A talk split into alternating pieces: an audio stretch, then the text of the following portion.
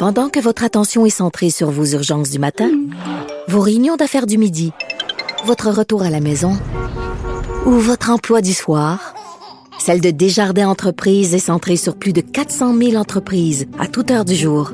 Grâce à notre connaissance des secteurs d'activité et à notre accompagnement spécialisé, nous aidons les entrepreneurs à relever chaque défi pour qu'ils puissent rester centrés sur ce qui compte, le développement de leur entreprise. Au bout du fil, il y a Jean-François Roberge, ministre de l'Éducation. Bonjour. Bonjour, M. Robitaille. Vous avez fait de grandes euh, annonces euh, hier pour euh, la rentrée. Tout le monde s'inquiète un peu de cette rentrée très particulière de 2020 dans le monde de l'éducation. Mais j'aimerais revenir à une phrase de votre livre. En 2016, votre livre, là, c'était Est-ce qu'on peut réinventer l'école? vous disiez, l'éducation, ce n'est pas ce qui passionne le plus les Québécois. Et est-ce que vous diriez toujours ça aujourd'hui? Euh, malheureusement, je dirais oui, mais je pense qu'il y a eu quand même une prise de conscience euh, ces, dernières années parce que justement, euh, les Québécois ont élu un gouvernement qui, a fait de l'éducation une priorité, un premier ministre qui en a parlé tout le long de la campagne électorale et qui a continué par la suite, qui en a fait un message, un part important de son discours inaugural. Donc, je pense qu'il y a vraiment un éveil là, dans, québécois à valoriser l'éducation. On le voit d'ailleurs là dans, dans, les médias, tout ce qui couvre l'éducation est très, très, très bien couvert. Donc, moi, ça, pour moi, je trouve ça très encourageant. Donc, vous ne pensez plus que c'est euh, que c'est le cas, que, que les Québécois, c'est pas vraiment leur priorité l'éducation?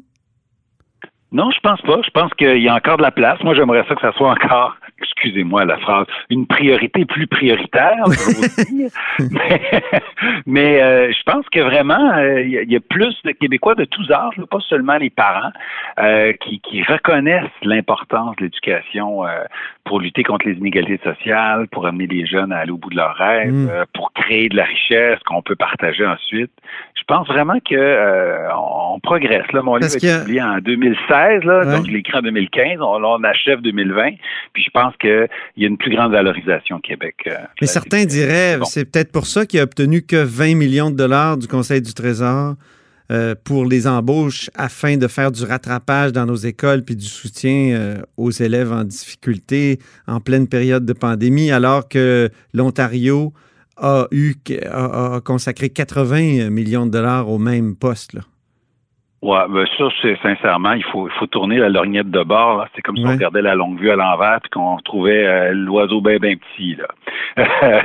c'est c'est une façon un peu créative de regarder les chiffres. Si on regarde ce qu'il y a de neuf dans nos écoles en septembre 2020 par rapport à septembre 2019 en Ontario, prenez les annonces du budget parce que le budget ontarien plus les annonces qu'ils ont fait cet été, c'est ça qu'il y a de plus dans les écoles ontariennes. Ben ils ont en calculant tout ça à peu près pour 100 millions de plus d'argent neuf quand on compare septembre 2020 septembre 2019. Euh, Donc, euh, une bonification nette de 120 millions. En ressources là, professionnelles, on parle de, pédagogie. Au Québec, entre septembre 2019 et septembre 2020, on a à peu près 100 millions de plus d'argent neuf. Euh, or, ils sont à peu près, ils ont quelque chose comme 50, 60% plus d'élèves que nous. Là. Donc, si on fait un rapport mathématique, sincèrement, on a absolument rien à envier au réinvestissement euh, ontarien en éducation. Ceci dit, quand on fait notre plan, on se demande pas euh, euh, si, ce que fait exactement la province voisine. On regarde nos ressources, notre capacité d'embauche, puis les besoins de nos élèves. Mais au jeu des comparaisons, on ne rougit absolument pas. Et mais moi, j'ai comme pas eu l'impression hier qu'on mettait en place une grande corvée parce que là, euh, la corvée, ça, fait référence euh, en Beauce notamment, mettons, un coup de vent ou un, feu qui, euh, qui élimine une, grange. Puis là, tout le village se mobilise pour la reconstruire. Et il y a eu un feu, puis un coup de vent important dans le monde de l'éducation. Ben, on a l'impression que vous arrivez avec quelques mesures mais on n'a pas le sentiment que c'est une grande corvée de type on ramène les profs ou on demande aux profs euh, euh, à la retraite de donner du temps, euh, puis si s'ils ont peur d'être à risque pour la COVID, ben qu'ils fassent du temps, c'est-à-dire des, des, des, des, exercices à distance et tout ça. On n'a pas eu cette impression-là hier, puis je suis pas le seul à avoir. Qu'est-ce que vous répondez à ça?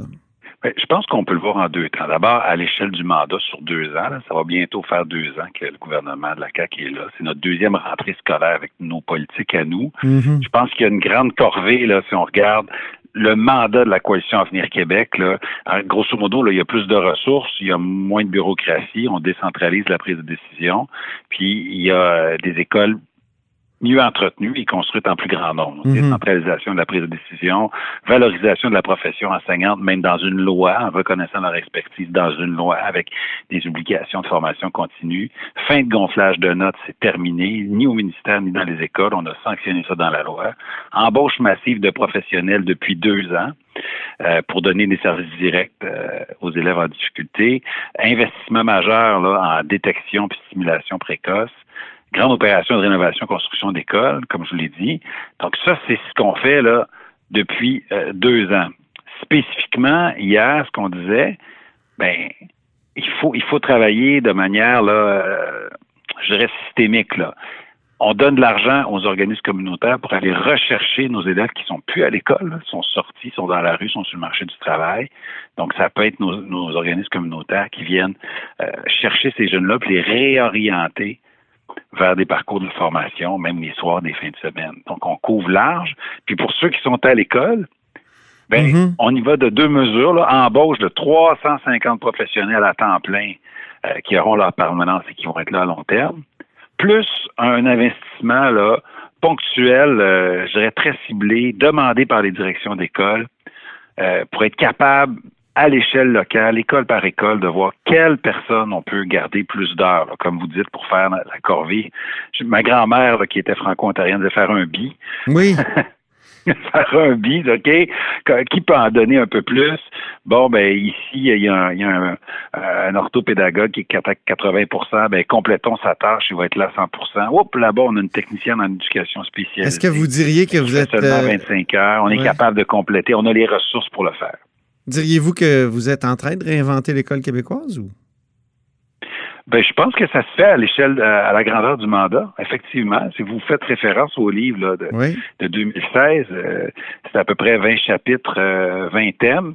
Il y a quand même plusieurs des chapitres qui sont en voie de, de, se concrétiser pour améliorer les services aux élèves, décentraliser la prise de décision, valoriser la profession enseignante. Ce sont des, des, thèmes du livre et de la plateforme électorale de, 2020. Pour, pour, nous, certains nous le reprochent, là, c'est particulier, les opposition. Ah, vous voulez juste remplir vos promesses. Mhm. Je pense qu'il y a quelque chose de noble à dire quelque chose aux gens, se faire élire, puis après ça, faire ce qu'on a dit, puis livrer la marchandise, puis remplir notre mandat. Certains, notre intention. Certains disent que vous aviez promis d'encadrer les frais de garde le midi à l'école et que vous ne le faites pas. Est-ce que c'est pas euh, un exemple de promesse euh, rompue? Ben, ça va se faire. Ça va se faire. Euh, on, a déposé le projet de loi, on l'a adopté. Euh, et euh, dans le projet de loi, il y avait. Mais pour l'automne? On ne pourra pas le faire pour l'automne, septembre 2020 à ce moment-ci, parce que la COVID nous a ralenti, mais septembre 21, ça va être réglé. Donc, mhm. ça va être fait à la troisième année du mandat. Donc, c'est une promesse qui sera qui sera tenue, qui sera livrée. Bon, ben c'est bien. Merci beaucoup, Jean-François Roberge. Merci beaucoup. bonne journée. À bientôt. Au revoir. Au revoir. Jean-François Robert, j'ai ministre de l'Éducation. Vous êtes à l'écoute de là-haut sur la colline.